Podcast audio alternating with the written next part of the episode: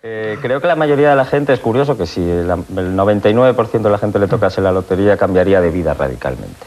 Eh, cambiaría hasta de mujer, de trabajo, de, sitio donde vive, de coche, lo cual nos hace pensar que la mayoría de la gente no está muy contenta con la vida que lleva, esperando un cambio, cuando un cambio, por, por extraño que sea, es mejor que, la normalidad, que el aburrimiento. Esto es Bienvenido a los 90. Creo que tengo la mayoría de los libros que ha publicado Ray Loriga. Algunos me los he leído tantas veces que he llegado a romperlos. Los leía en el autobús dirección Plaza Castilla o en el metro hasta que llegaba a la parada de Malasaña. Otros creo que no los he terminado nunca, porque ahora vivo peor que hace 20 años y la vida en la que ando metido marca sus propios tiempos. Pero os prometo algo, si por casualidad me topo con uno de sus libros recién publicados, os prometo que lo compraré y es muy posible que esa misma tarde empiece a leerlo.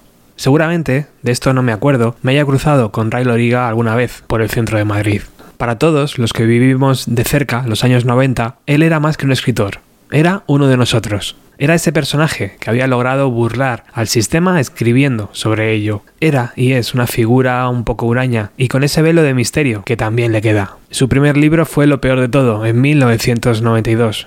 Luego llegó Héroes en 1993, Días extraños en el 94, Caídos del cielo en el 95, Tokio ya no nos quiere en el 99 y Trífero en el año 2000 para cerrar un ciclo imbatible. Cualquiera de estos títulos te hará disfrutar y puede servir de puerta de entrada al mundo Loriga. No sé con cuál de ellos se habrá iniciado mi buen amigo Ángel Agudo. ¿Qué tal? ¿Cómo estás, amigo? Hola, Robert, ¿qué tal? Pues un, poco, un poco nervioso con esto, ¿eh? O sea, esto, esto, o sea, hay, hay veces que hablamos de cosas así que las he vivido de fuera como espectador, pero esto sí que lo he vivido muy adentro y, eh, no sé, o sea, me hace hace un rato, es como Ah, creo que es posiblemente las cosas en la vida que menos necesito prepararme, hablar de, de Ray Loriga, y de verdad que me, pone como nervioso esto. Ha sido como un aquí te pillo, aquí te mato, porque me apetecía hoy recuperar héroes. Hay mucha música en este libro, entonces es muy, muy hmm. interesante. ¿Con cuál de ellos eh, te metiste en el mundo Loriga tú, Ángel? Con, con héroes, sí. creo que igual que tú. Eh. O sea, luego vaya alguno que me puede gustar un poco más o que me ha podido marcar un poco más, pero la puerta de entrada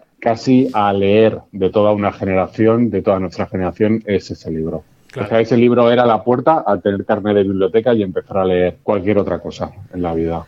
Hubo un momento en los años 90 que todos queríamos ser un poco Ray Loriga, ¿no? O sea, era ese personaje que había aparecido casi de la nada, nadie sabía de dónde venía, nadie le criticaba en el mal sentido, no sé, tenía todo, todo el misticismo de esos artistas americanos, ¿no? Que tanto nos flipaban, pero es que él era de aquí. Sí, dices misticismo y joder, creo que no lo puedes decir mejor, ¿eh? O sea, creo que llegaba a tener una cierta mística Ray Loriga, ¿sabes? En, en los años 90. Todos queríamos ser como él, creo que nada. Está todavía por escribir el que hay toda una generación de gente como, como yo que nos ganamos la vida escribiendo porque en esos años queríamos ser Ray Loriga.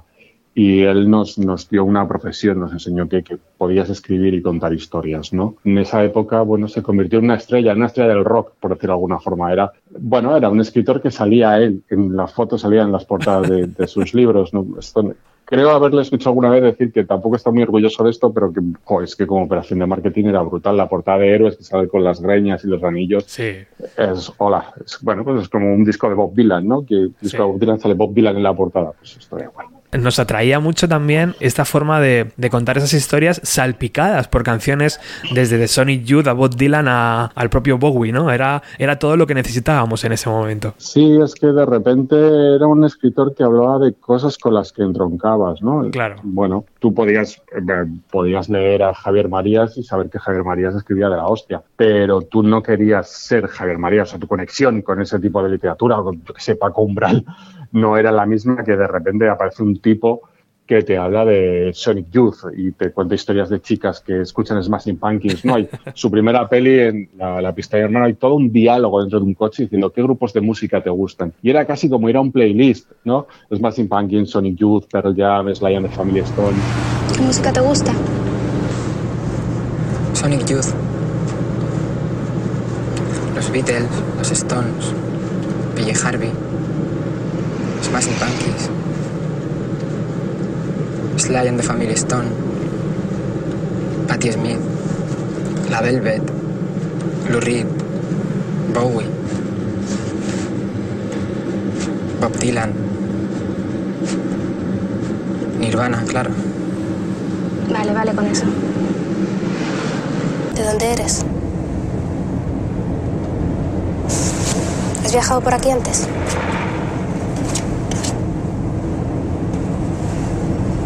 Ayer en realidad no fue un día tan malo. ¿Tienes perro? Quiero saber si tienes perro.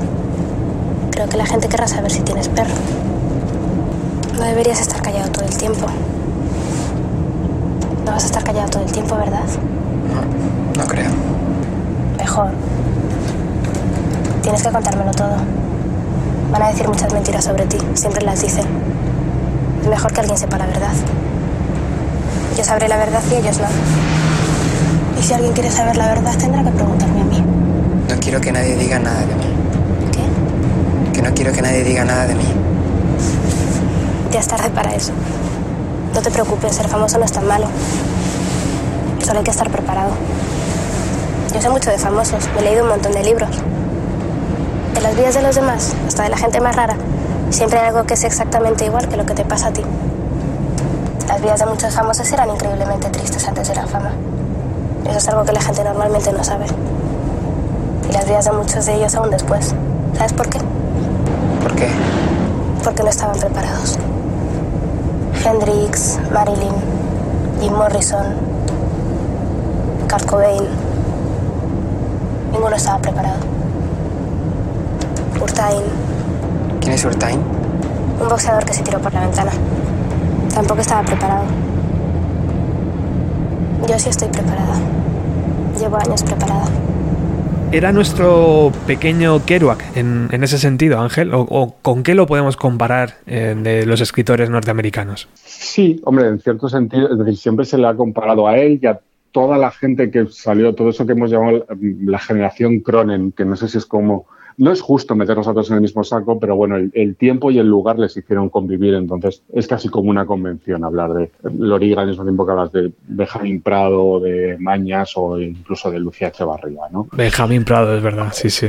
Sí, sí, sí. Bueno, ese es otro también del que era tan bueno como, como Ray. Lo que pasa es que igual a lo mejor era un poco menos mediático, pero, pero bueno, es un genio de la literatura y de la poesía. La pistola de mi hermano llegó eh, a finales de los 90. Sí. Era un relato de angustia adolescente, ¿no? También había amor, era todo, pues un poco también lo que nos gustaba ver en ese momento, ¿no? Era un reflejo bastante fiel, ¿no? Del cine que se hacía en esa época, Ángel. Sí, hombre, aquello fue una película una película indie, pues es un rara avis del cine español. De hecho, no se ha visto mucho. Entonces, creo que alguna la pasan por 8 Madrid o por un canal de. Bueno, porque los derechos son de Cerezo, entonces se debe poner ahí mucho. Sí, era una película un poco extraña, desubicada.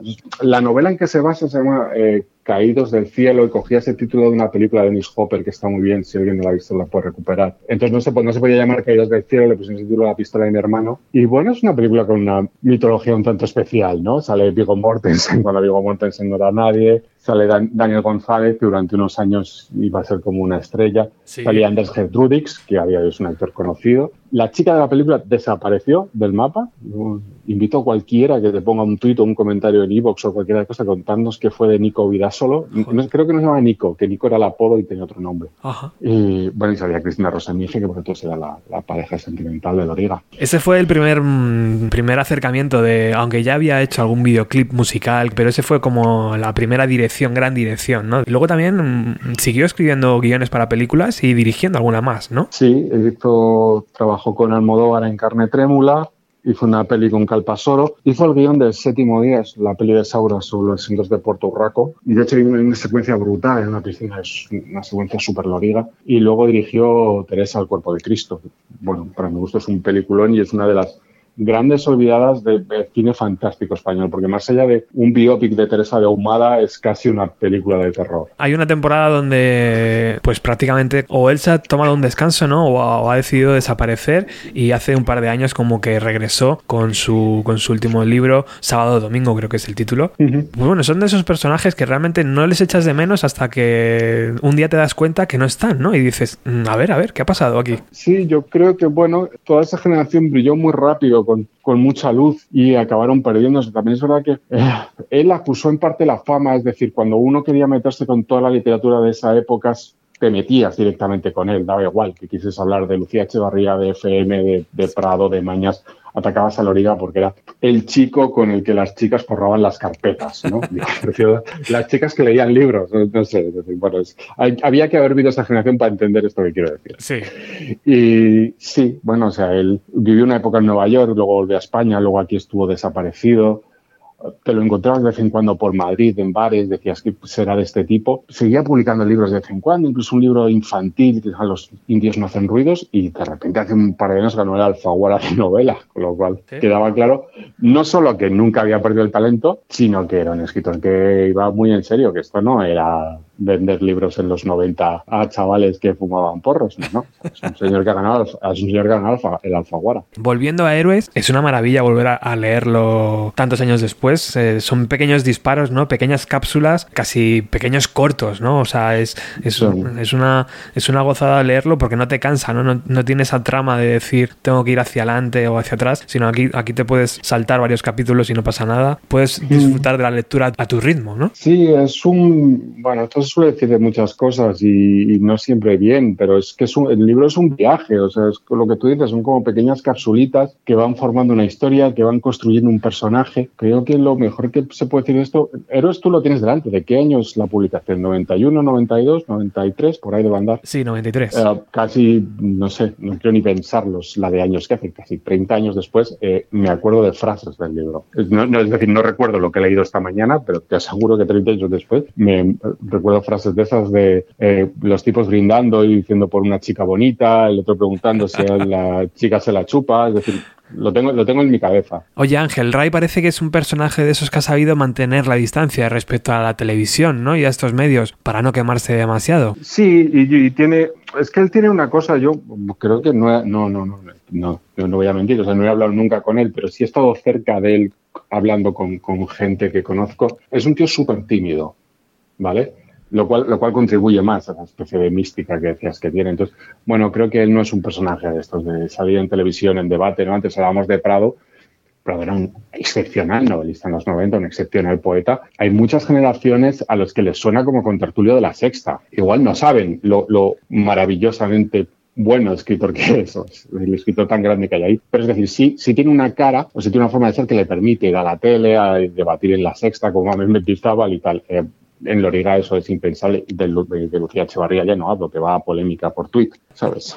Bueno, pues nos vamos a introducir en Héroes poco a poco. Vamos a escuchar alguno de sus pasajes, alguna de sus canciones y hasta donde nos pida el cuerpo, Ángel. O sea, que esto, esto es como un libro así de, del propio Loriga, pues hasta donde nos lleve. Disfrútalo mucho y que lo disfrute todo el mundo y que, que quien no conozca los libros de Loriga, que, que vaya corriendo a por ellos. Muchísimas gracias por esta introducción que era necesaria para, para, iniciar este programa de hoy, sobre todo para colocar al personaje, que es muy, muy interesante y que yo siempre he tenido la duda, Ángel, si algún día debería aparecer en Bienvenida a los 90 y nunca doy el paso, tío, nunca soy capaz de decir, venga, sí, vamos a intentarlo, porque me da mucho respeto, tal vez por eso, ¿no? Por la mística y por, y por la admiración que, que, le tengo. Claro, es que era eso, un escritor con botas de boxeo y que, y que fuma, es decir, que es que para nuestra generación estamos como muy marcados. Es como si yo te digo ahora que acercarnos a un futbolista de los 90 que tú idolatrabas, ¿no? O sea, tienes como un golpe ahí emocional de, hostia, tú eras muy grande para mí. Pues esto es un poco parecido. Exacto, tío. Ahí hay una distancia que no podemos salvar. No, no, hay una, una cosa reverencial casi. en fin, amigo, muchas gracias por este rato. Gracias a ti, cuídate.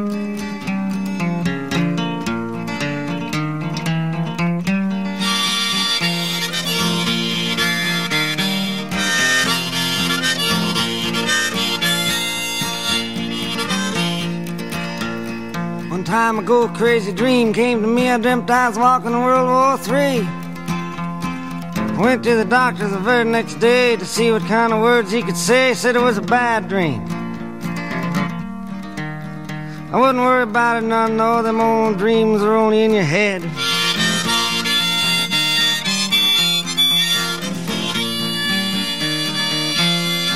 Conducía un camión lleno de dinamita por la Plaza Roja cuando se dio cuenta de que ya no había nada que hacer allí. Se acordó de la foto de Iggy Pop y David Bowie en Moscú. Trató de encontrarlos, pero no dio con ellos. Así que comenzó a angustiarse y se angustió tanto que se despertó. Le pregunté, ¿qué coño pasa? Y dijo, nada, solo era un sueño. Después volvimos a quedarnos dormidos. Soñé que tenía una pistola de plata, una pistola preciosa. Primero disparaba contra el tío que mató a Lennon y pensaba, eso está bien, pero después me ponía a dispararle a todo el mundo. Disparaba sobre los que iban de uniforme y me daba igual que fueran policías, carteros, azafatas o futbolistas. Sinceramente no sabía qué pensar al respecto. Cuando se terminaron las balas, tiré la pistola al suelo y eché a correr. Corría tan deprisa como podía y podía correr realmente deprisa tanto que los niños temblaban en sus asientos cuando pasaba cerca de un colegio. Corría mucho más deprisa de lo que he corrido nunca despierto, dos o tres veces más. Cuando llegué a Moscú me puse a buscar a Iggy y a Bowie, pero para entonces ya era viejo y estaba cansado. Un chico con una cazadora de cuero roja me dijo, Bowie ya no está aquí, se ha ido a Berlín, Iggy está con él. Hace un rato ha venido tu chica, pero ella corría más que tú, ya debe estar allí. Después el chico se marchó y me quedé solo y empecé a comprender que todo era un sueño desde el principio, porque yo no podía ver en sus sueños y porque ni siquiera tenía chica. Muchos años más tarde estuve en Berlín con ella y a pesar de que Bowie ya no estaba allí, pasamos un tiempo extrañamente feliz. Berlín es una ciudad jodidamente extraña. Contamos ángeles debajo de la lluvia, saludamos a la gente del circo cuando ya se marchaban, compramos medallas a los desertores. Y yo me acordé de algo que decía Bob Dylan, te dejaré estar en mis sueños si yo puedo estar en los tuyos. Half the people can be part right all of the time, and some of the people can be all right part of the time, but all the people can't be all right all of the time. I think Abraham Lincoln said that. I'll let you be in my dream if I can be in yours. I said that.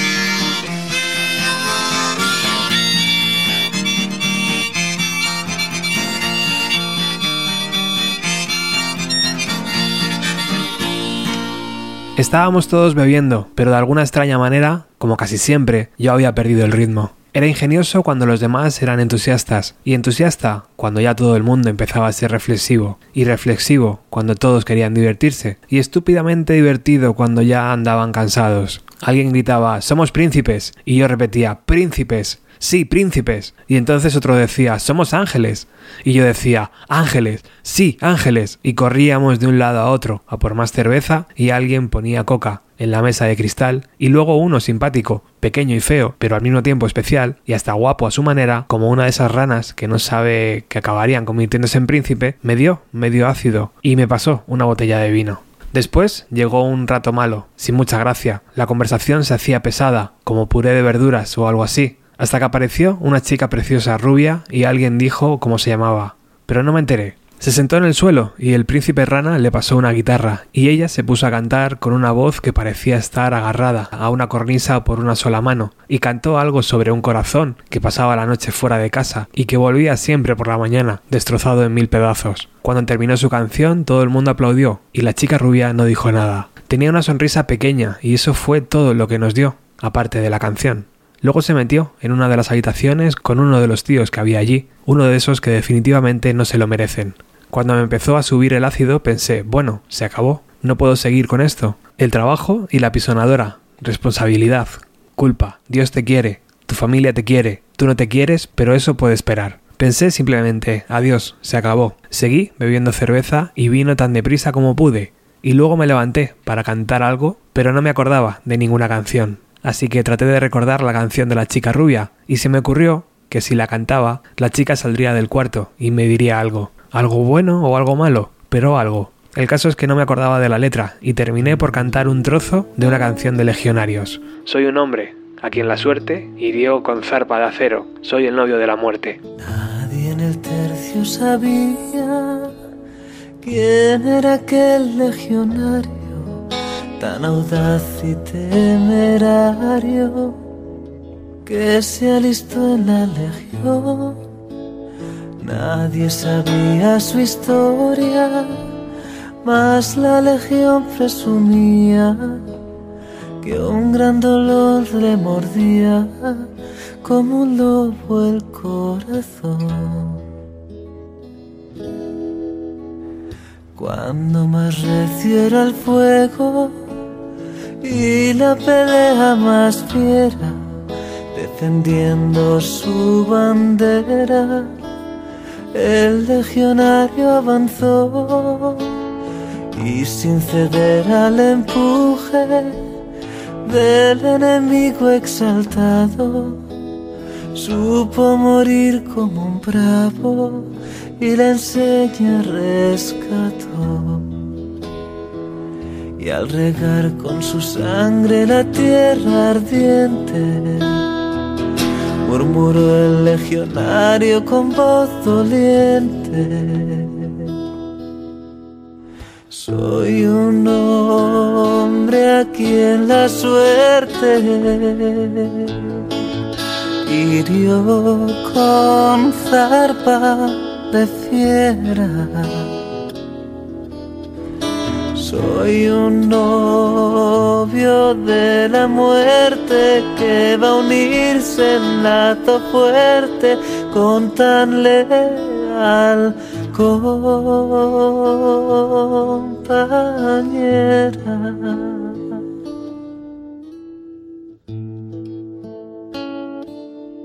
Algunas mañanas eran iguales a otras mañanas en las que yo era considerablemente más pequeño, en las que era pequeño de verdad, y aunque venía rebotado de circunstancias muy distintas, la sensación era casi la misma. Como dos caídas separadas por 20 años pueden suponer el mismo daño. La sensación de niño era fundamentalmente la de estar desarmado, y en las mañanas de las que estoy hablando, la sensación era la misma, pero peor, como estar desarmado para siempre. En estos casos, la duración de la putada es fundamental, porque no es lo mismo torcerse el tobillo que ser cojo. Un dragón al que se le ve el final de la cola no es un dragón demasiado peligroso, y un tren de 10 vagones puede pasarte por encima, pero no puede estar pasándote por encima toda la vida aunque seguramente no sea muy buena idea enfrentar la longitud de tu suerte a la longitud de un tren. El caso es que en mañanas como esas me sentía francamente jodido y trataba de encontrar una molestia nueva y me reventaba encontrándome con la estúpida molestia de la infancia. Y no solo por las mañanas, también por las tardes o por las noches corres el riesgo de tropezarte con cuerdas y palos y balones y ventanas y camas y todo tipo de familiares y amigos desconocidos y programas de televisión, como la sensación de estar tumbado con la cara pegada a la hierba que creías que había desaparecido para siempre. Es algo parecido a ser capitán de barco y que todos tus buques se llamen Titanic. En medio de estas mañanas iguales siempre pensaba, y lo sigo pensando ahora, que no todo lo que encuentran en tus bolsillos es tuyo.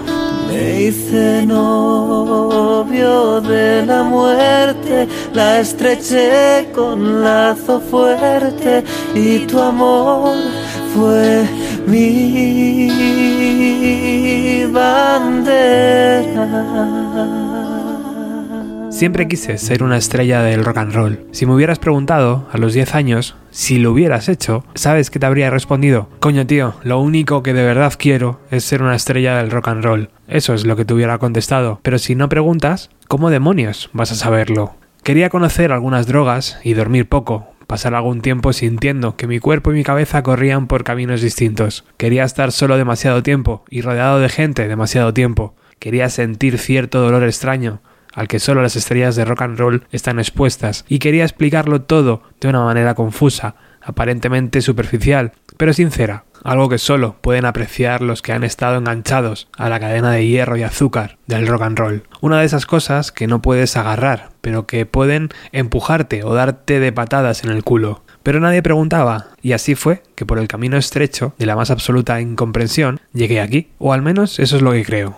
Mi madre me dijo, chico, olvídate de eso. Bajará Dios del cielo para felicitarme por mi asado antes de que tú seas una estrella. Pero yo seguía lo mío, bailando con mi chaqueta roja todas las canciones de moda, mal alimentado pero bien peinado, sin esperanzas, sin futuro, pero con mucha clase, ignorando los jardines y arrojándome de cara contra las ortigas, bebiendo y subiendo a los ácidos, bajando de las noches de coca como el que se cae de un toro salvaje en un rodeo, pasándolo bien, besando a algunas chicas y corriendo después, más rápido que el autobús del colegio, más listo que los agentes de la bolsa, tan lejos de ellos como se puede estar. Así que ahora no necesito que nadie me desee suerte. He atado todas vuestras promesas con los cordones de mis zapatos y las he tirado al mar. Es tiempo de celebraciones. Vamos a asistir a algunos cambios.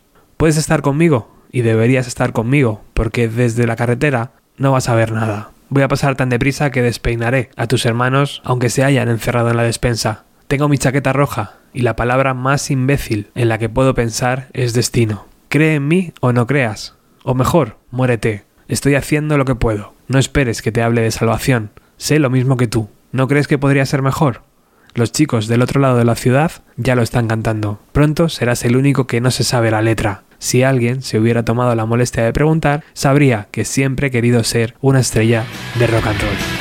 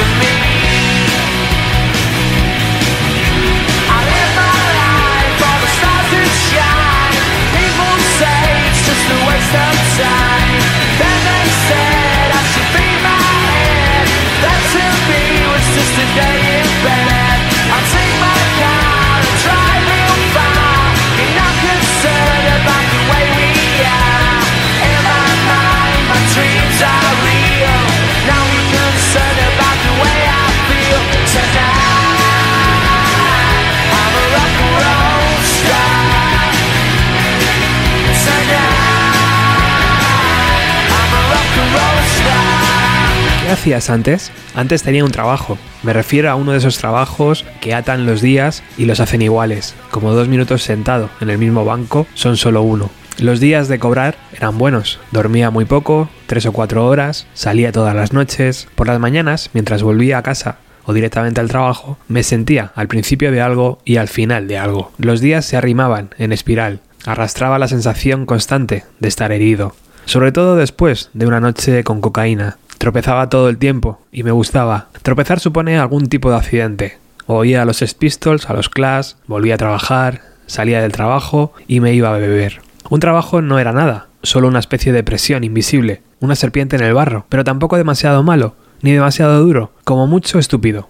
Algo que hacer, como estar sentado o estar de pie. Ahora recuerdo más a los Sex Pistols que al trabajo. Recuerdo Sua Stay or Sua Go de los Clash. Recuerdo las mañanas más que las noches y estar desarticulado, como uno de esos muñecos del cuerpo humano en los que había que ir montando todas las piezas, los riñones, el hígado, los pulmones, el páncreas y todas esas cosas. Un muñeco de plástico, desarticulado. También recuerdo Nebraska de Springsteen, sobre todo Johnny 99. A Johnny le echaban del trabajo, así que se ponía a buscar otro, pero estaban cerrando las fábricas y no había nada para él. Entonces Johnny bebía y conducía su coche a toda velocidad. Después se compraba una pistola y le disparaba a un vigilante.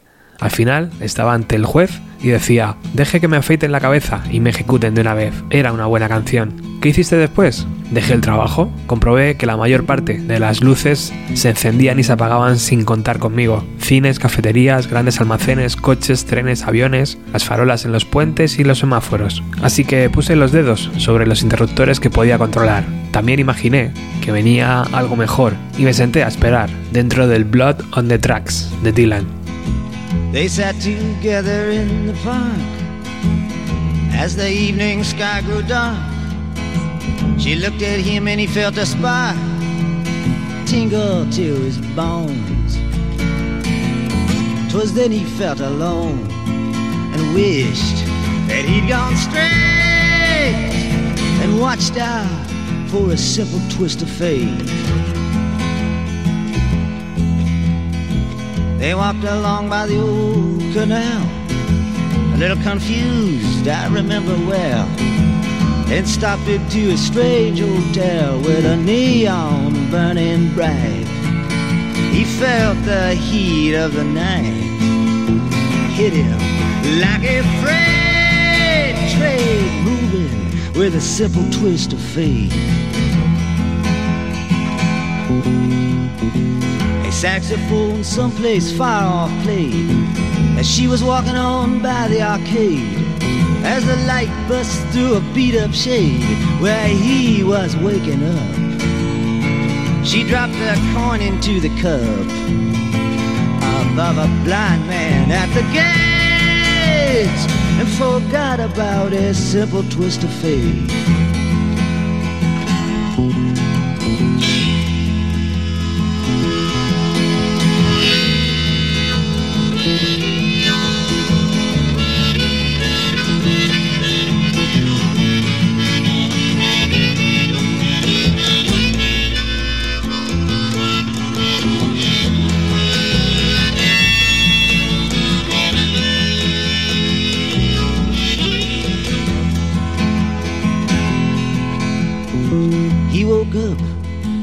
Was bare.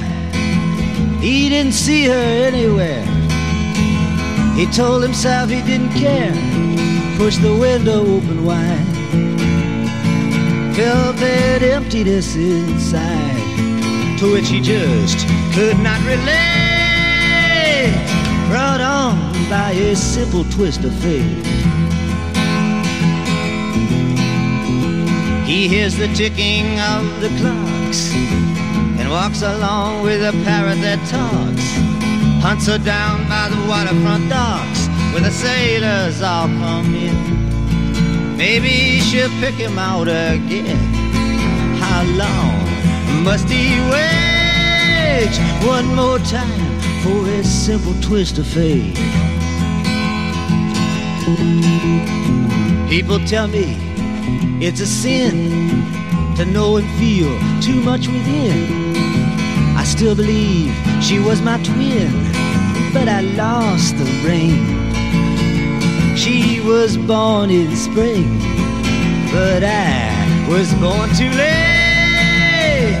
Blame it on this simple twist of fate.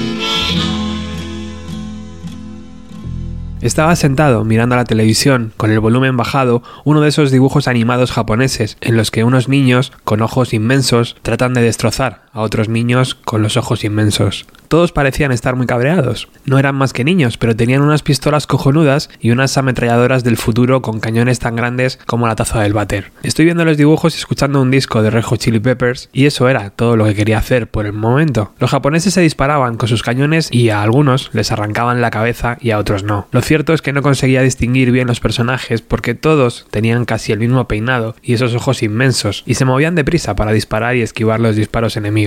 Había unos con una pinta imponente que viajaban en una especie de motos sin ruedas que volaban a un palmo del suelo. Esos eran los más duros, nadie podía con ellos. Subí el volumen de la música para que se ajustase a la energía de los dibujos. Funcionaba de maravilla. Abrí una cerveza y me puse a pensar en todas las cosas que volaban por ahí fuera, cosas aparentemente inocentes que pueden volverte loco en cuanto te descuidas. Pensaba en todas las cosas en las que no quería pensar. Neveras, zapatos de cordones, autobuses, bombillas, supermercados, puentes, colgantes, sellos, sopas preparadas, anuncios por palabras, recibos de luz, ollas a presión, rascacielos, el papa, calcetines, elecciones, bombonas de butano, puzzles, condones y campeonatos del mundo de ajedrez.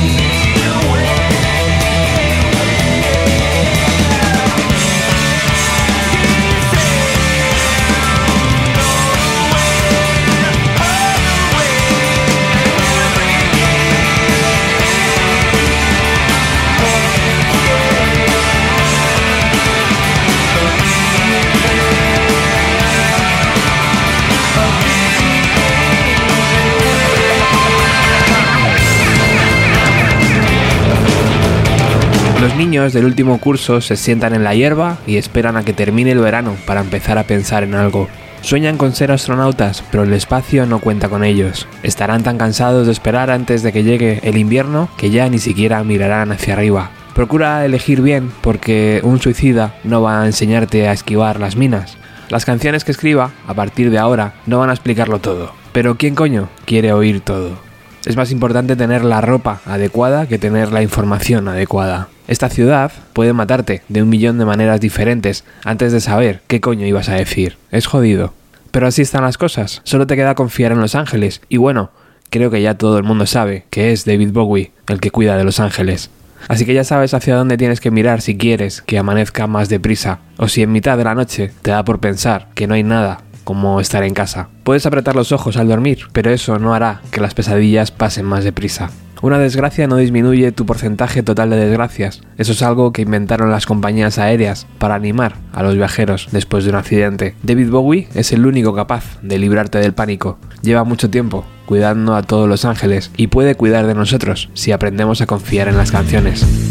Look up here, I'm in heaven.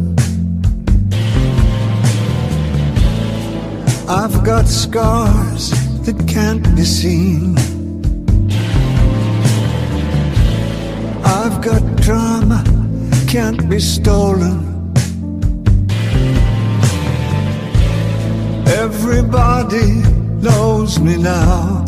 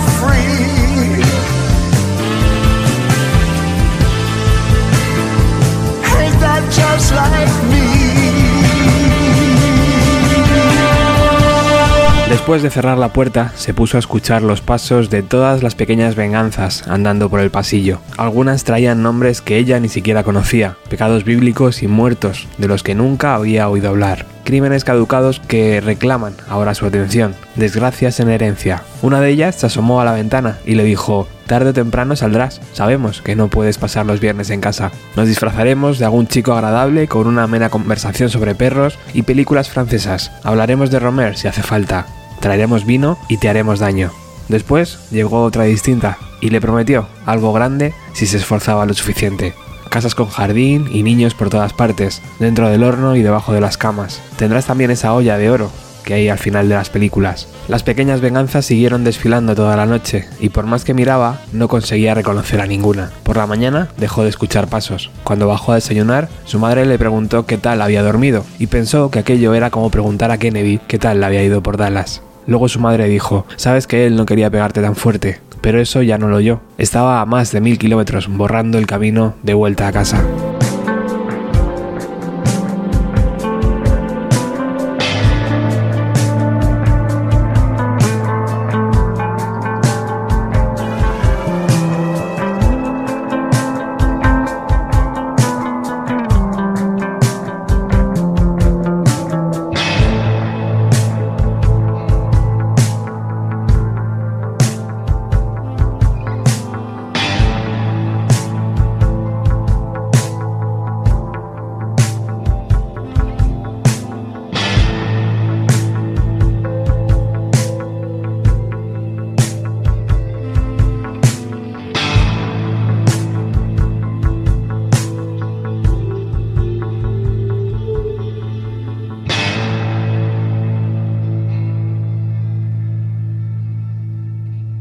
¿Qué es lo más triste que recuerdas? Todo ese tiempo durante el cual no había nada que tapase la tristeza. Quiero decir que la tristeza es algo constante. Las canciones tapan la tristeza igual que el ruido tapa el silencio. Cuando las canciones se acaban, vuelve la tristeza. Ir sentado en el autobús por la noche, el sonido de los televisores en verano que baja hasta la calle desde las ventanas abiertas y la luz azul de los televisores en las mismas ventanas. La estupidez de los domingos, organizar tu propia fiesta de cumpleaños, los regalos que no te gustan hechos con verdadera ilusión, dejar de sentirse maravilloso para sentirse normal, no beber, no tomar nada, estar como al principio. Cáceres, cuando desaparece la sensación de ser otra persona que se te ha quedado al salir del cine, las conversaciones del taxista, el metro, las máquinas de chicles del metro, la desgracia o la suerte de los parientes, cualquier noticia de los parientes en realidad, tratar de dormir solo sin estar borracho, los trenes de cercanías, que nada se parezca a algo que has leído. Lo peor es la tristeza. Arriba y abajo es mucho mejor que la tristeza. No importa lo violenta que sea la caída. ¿Cuánto puedes subir?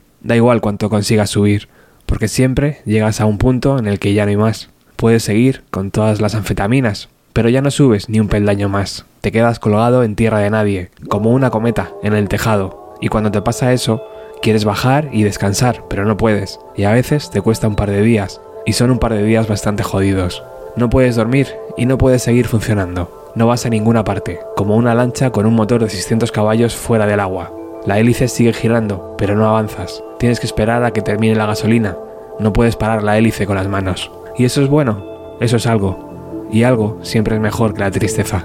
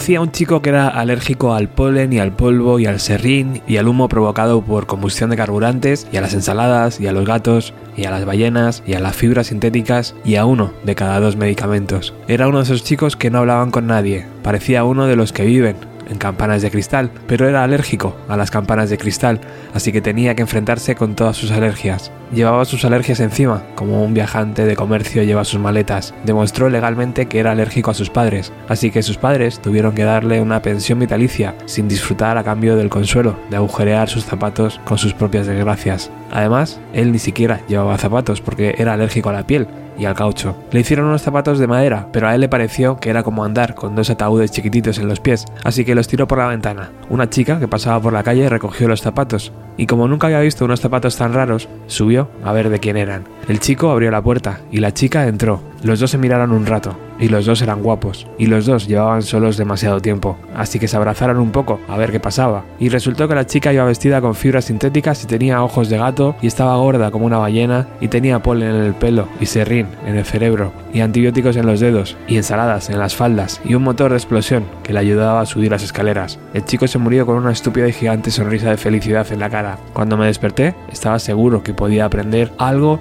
de ese sueño, pero no sabía qué coño podría ser.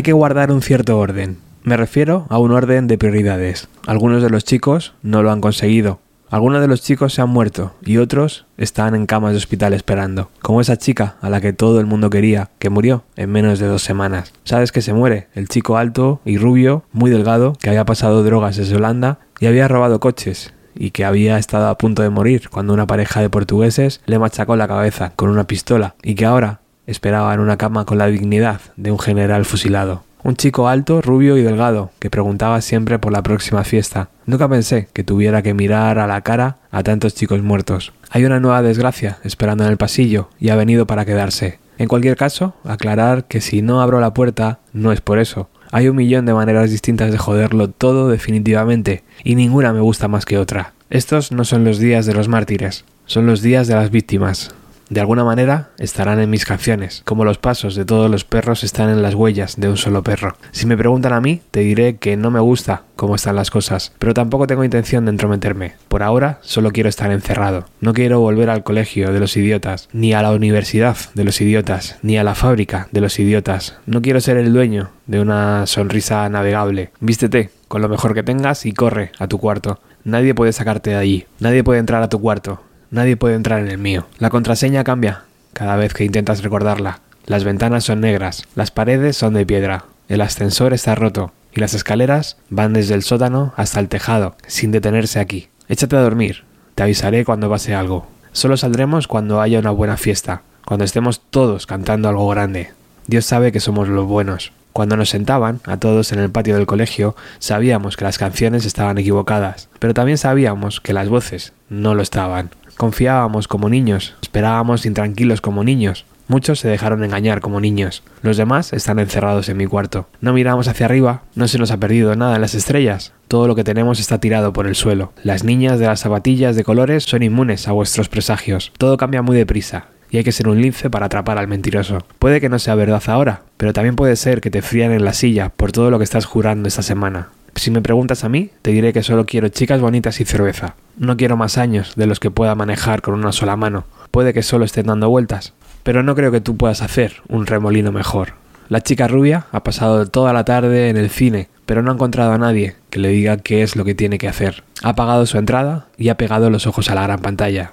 Dos mil soldados desfilan por las calles de París, pero está tan sola como al principio. Se está volviendo todo tan aburrido que cualquier asunto doloroso con un chico de otro edificio parece bueno. Después se da cuenta de que todos los dedos dejan huellas y entonces llora. y se pone a buscar a alguien que de verdad se lo merezca. Y después de mirarse, desnuda, y después de recordar todos los nombres de hombres que conoce, se pregunta, ¿hay vida en Marte?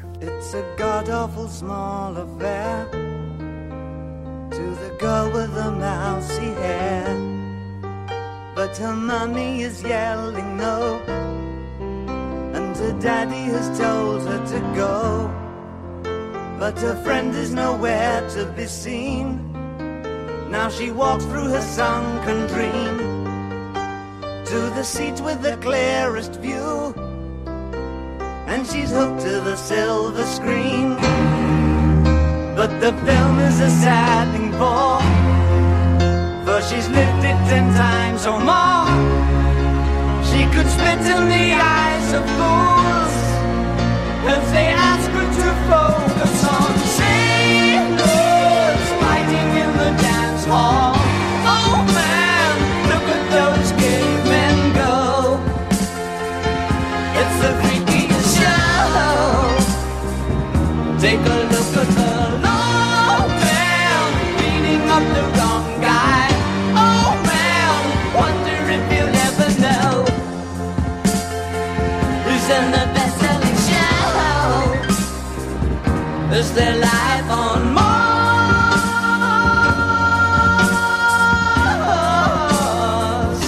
Nadie dijo que fuera fácil.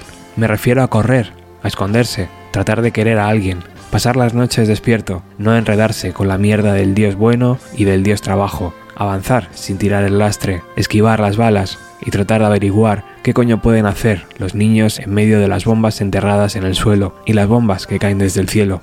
Y todas las otras bombas escondidas en la saca del cartero dentro de envíos contra reembolso. Tenía un amigo que casi nunca llegaba a tiempo y que siempre pedía más dinero del que podía devolver. Todos sabíamos que no le iban bien las cosas, pero cuando le veías no podías jurar que no fuera un príncipe. Parecía uno de esos herederos que pasan la vida haciendo lo que les da la gana, porque saben que algún día todos sus problemas se arreglarán y todos los fantasmas se irán por donde han venido. Todos sabíamos también que no había ninguna herencia esperándole, pero lo cierto es que nadie en el mundo se lo merecía más que él. Tenía un coche francés, un tiburón, era un coche precioso.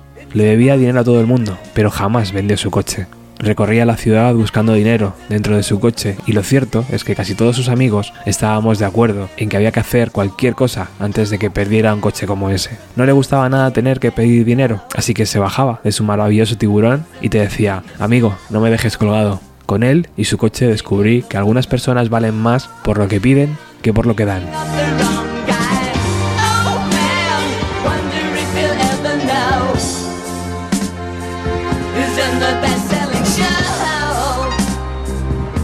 ser la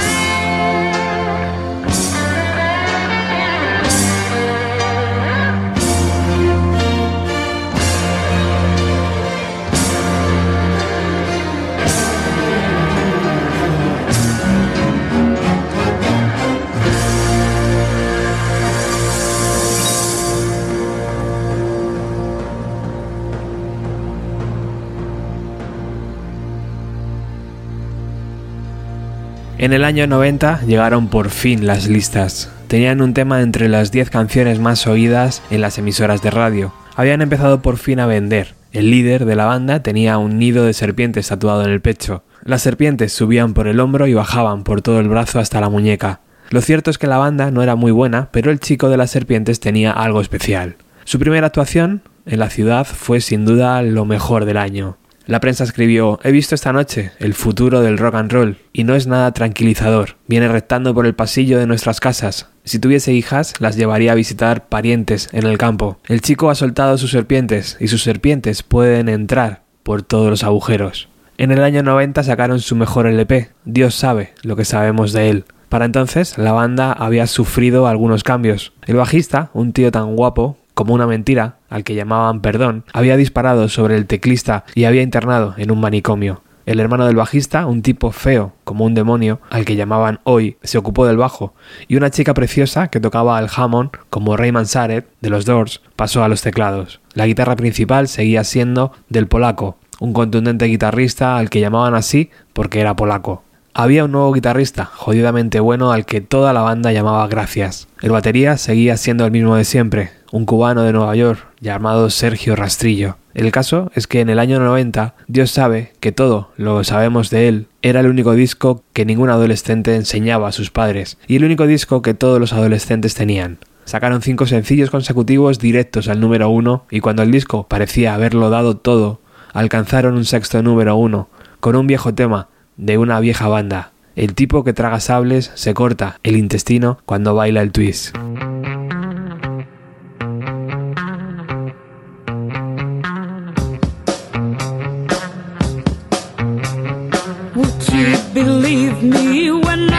You you're the king of my dreams? Please don't deceive me when I hurt you. It just ain't the way it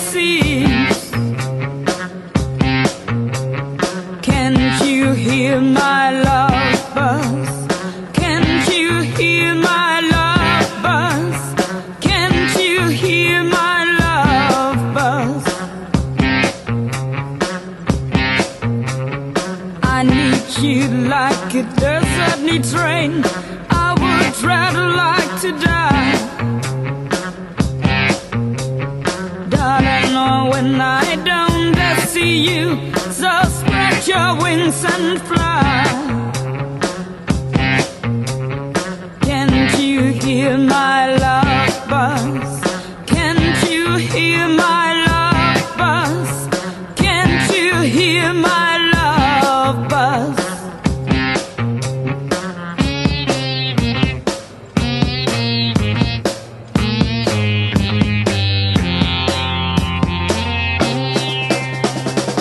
Antes hablábamos con Ángel Agudo y ahora quiero invitar al programa a Fran Payne para que nos lea algunos pasajes de héroes. Fran, además de hacer música con su banda Vocángel, escribe cosas maravillosas, como esta. Qué ambiguo es el mundo cuando no queda nada por lo que morir. Uno no siempre mira de la misma manera lo que no puede tener.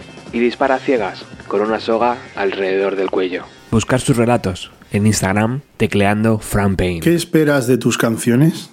Bien, estoy aquí metido, en mi cuarto, y las canciones van saliendo, y yo solo espero que no me dejen tirado. Espero de las canciones todo lo que no me han dado mis padres. Ellos eran muy buenos con los consejos y con las minas. Ponían millones de minas en el pasillo. Decían, chico, estamos a tu lado, solo queremos ayudarte. Pero cuando salía al pasillo solo veía sus minas escondidas debajo de la moqueta. Espero poder andar por encima de mis canciones más tranquilo de lo que andaba por encima de los pasos de los demás. ¿Vas a estar aquí mucho tiempo? Voy a estar aquí para siempre.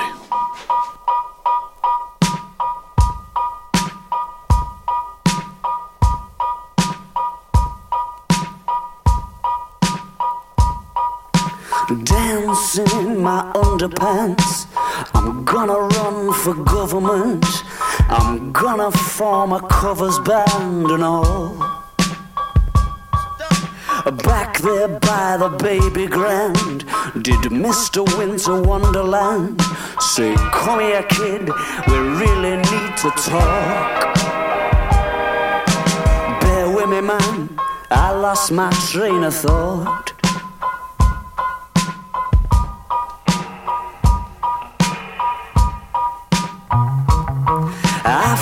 Fantasize, I call it quits. I swim with the economists, and I get to the bottom of it for good. By the time reality hits, the chimes of freedom felt a bit, the shining city and the fritz. They come out of the cracks, thirsty for blood.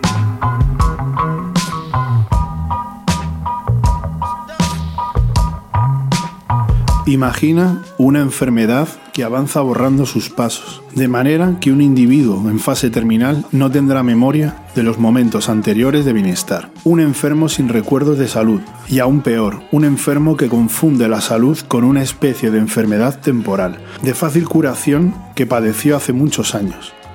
Una enfermedad capaz de crear un espejismo, según el cual el asesino de niños es el constructor de hombres. Una enfermedad mentirosa y perfecta, capaz de inventar monstruos a los que machacar, con su verdadera monstruosidad camuflada. Ahora piensa en todos los enfermos que conoces y tendrás un magnífico grupo de linchamiento.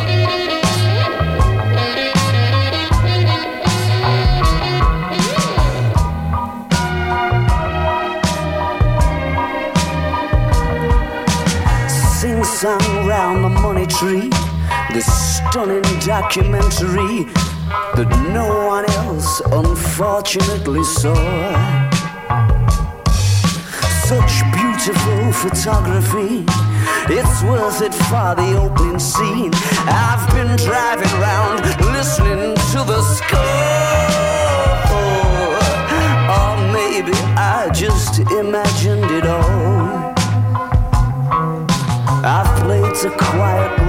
rooms like this before. Bear with me, man, I lost my train of thought.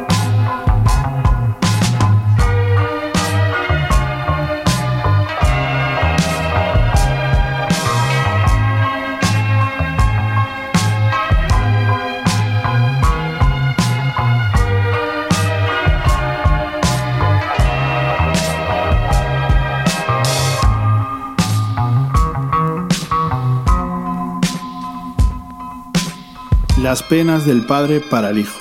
Las trampas del padre para el hijo. Las puertas que cierra el padre le pillan al hijo casi todos los dedos. Supongo que al principio soñabas con correr en pruebas de velocidad.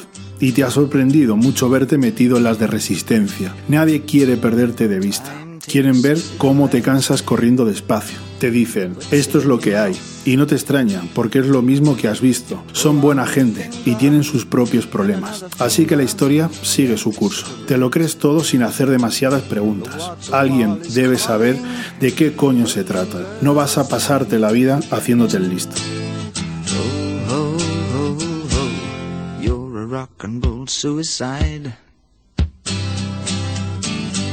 You're too old to lose it, too young to choose it. And the clock waits so patiently on your song. You walk past the cafe, but you don't eat when you've lived too long. Oh no, no, no, you're a rock and roll suicide. Shit break the snarling as you stumble across the road. But the day breaks instead, so you hurry home. Don't let the sun blast your shadow.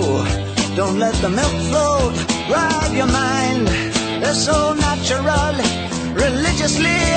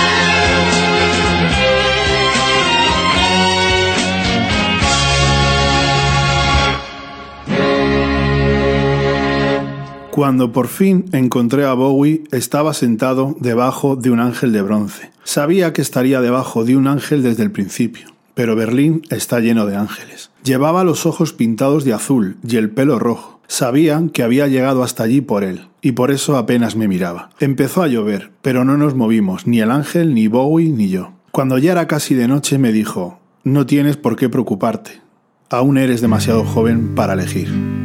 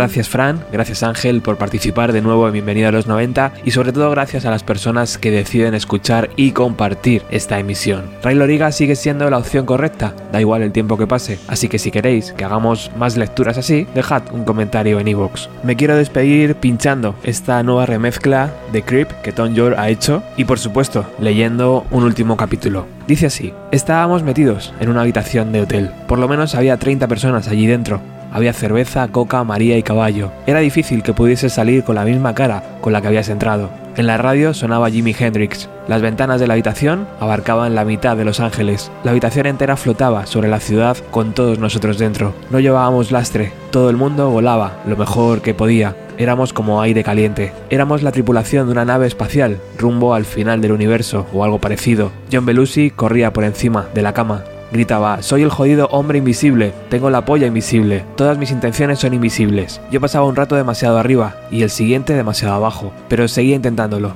John había conseguido finalmente ser el hombre invisible, al menos yo no podía verle. John Belushi era capaz de engordar en Auschwitz, era uno de esos que se la cascan en medio del terremoto de San Francisco, si es que hay otros. No recuerdo qué pasó después, supongo que cuando la nave aterrizó yo ya había sido desintegrado por una pistola de rayos. Cuando oí por la radio que John Belushi había muerto, lo primero que hice fue pedirle al tío del bar que cambiase de emisora, como cuando tu equipo cae derrotado en la retransmisión de una emisora y buscas otra con la esperanza de que ese resultado sea mejor. No podía comprender cómo habían dado con el hombre invisible, detuvieron a la chica de John y la acusaron de homicidio en segundo grado o en tercer grado o en algún grado, no sé.